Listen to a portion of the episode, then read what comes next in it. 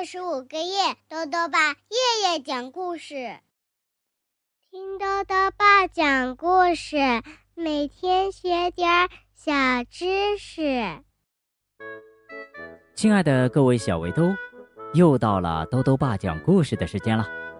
今天呢，豆豆爸要讲的故事是《孔雀和蜂鸟》，作者呢是法国的德昂，小游翻译，由。外语教学与研究出版社出版。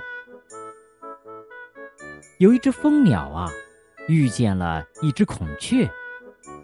孔雀说：“它是最美的鸟。”于是，蜂鸟就决定跟孔雀比美。猜一猜，他们谁会赢呢？一起来听故事吧。孔雀和蜂鸟。小蜂鸟看见花园里有一只美丽的大鸟，惊叹的叫了起来：“哇！”他问那只大鸟：“你是谁呀？你叫什么名字啊？”大鸟回答说：“你竟敢这么问！我的美，众所周知，我是孔雀大帝。”孔雀一边说着，一边展开了美丽的尾巴。哇，真是漂亮极了！蜂鸟默默的飞走了。不一会儿，蜂鸟又过来了，不过这一次它是踩着高跷过来的。它来到孔雀面前说：“看，我也能变大哦，这下我就能当你的朋友啦。”孔雀有点不高兴，他说：“别傻了，小东西，看，我能变成月亮。”孔雀把尾巴收了起来，变成了月亮的形状，看上去漂亮极了。这没什么了不起的，小蜂鸟回答说：“我还可以变成你的星空呢。”说着。小蜂鸟背着降落伞从上面跳了下来，降落伞打开了，哇，上面满满的缀着闪闪发光的星星呢。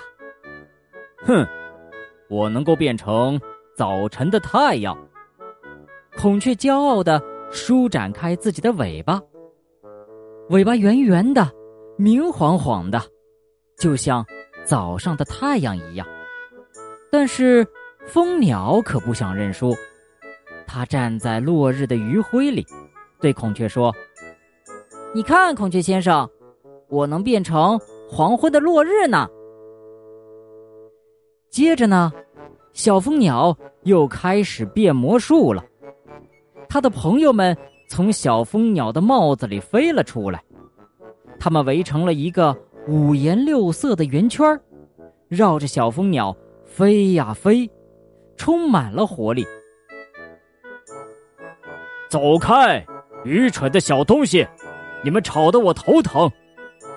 孔雀生气了，它大声的吼道：“小蜂鸟和他的朋友们都四散飞开了。”不过，到了晚上，小蜂鸟又想出了一个吸引孔雀的好办法。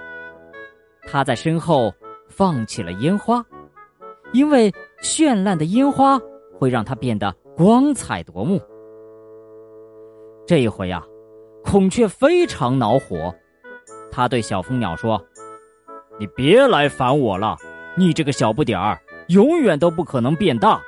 而我呢，是这个国家最大最美的鸟，你怎么能跟我比呢？”小蜂鸟伤心的走了。不过很快呀。他又想出了一个新主意。他要再去找朋友们帮忙，请他们帮自己用玫瑰花做一条最漂亮的尾巴。这可不是一件容易的事儿。当小蜂鸟自豪的再次站在孔雀面前时，它浑身散发着玫瑰的香气，看起来美极了。看，你觉得我现在怎么样啊？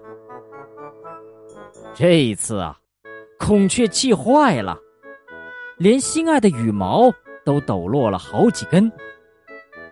看到孔雀被气成了这样，小蜂鸟十分不安。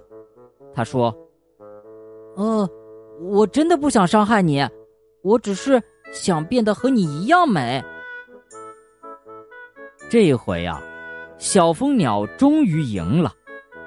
可同时呢，他再也不想装扮成别人的模样了。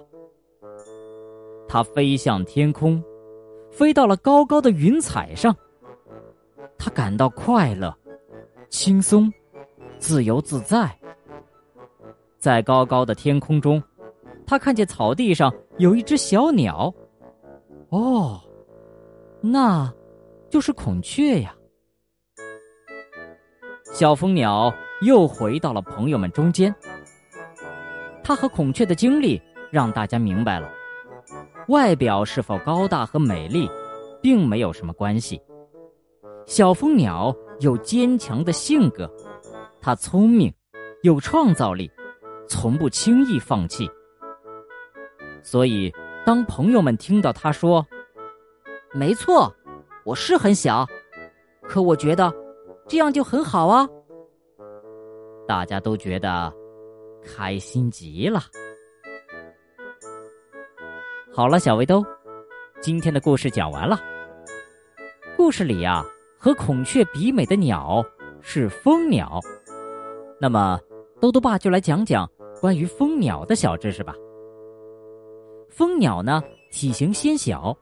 最小的只有黄蜂那么大，从头到尾啊还不到两厘米，体重呢不过二点八克，最大的蜂鸟也不过四点五厘米，它们是世界上最小的鸟。更有意思的是啊，它们飞起来也像蜜蜂一样，会发出嗡嗡的响声，也喜欢吸食花蜜，所以呢。给它们起名蜂鸟再合适不过了。蜂鸟的翅膀扇动非常快，每秒钟可以扇动五十次以上，所以它们擅长停飞，甚至呢还能倒飞。豆豆爸还想问问小围兜，你觉得自己最棒的一点是什么呢？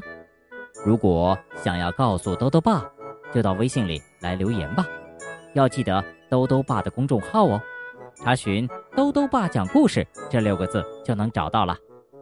好了，我们明天再见。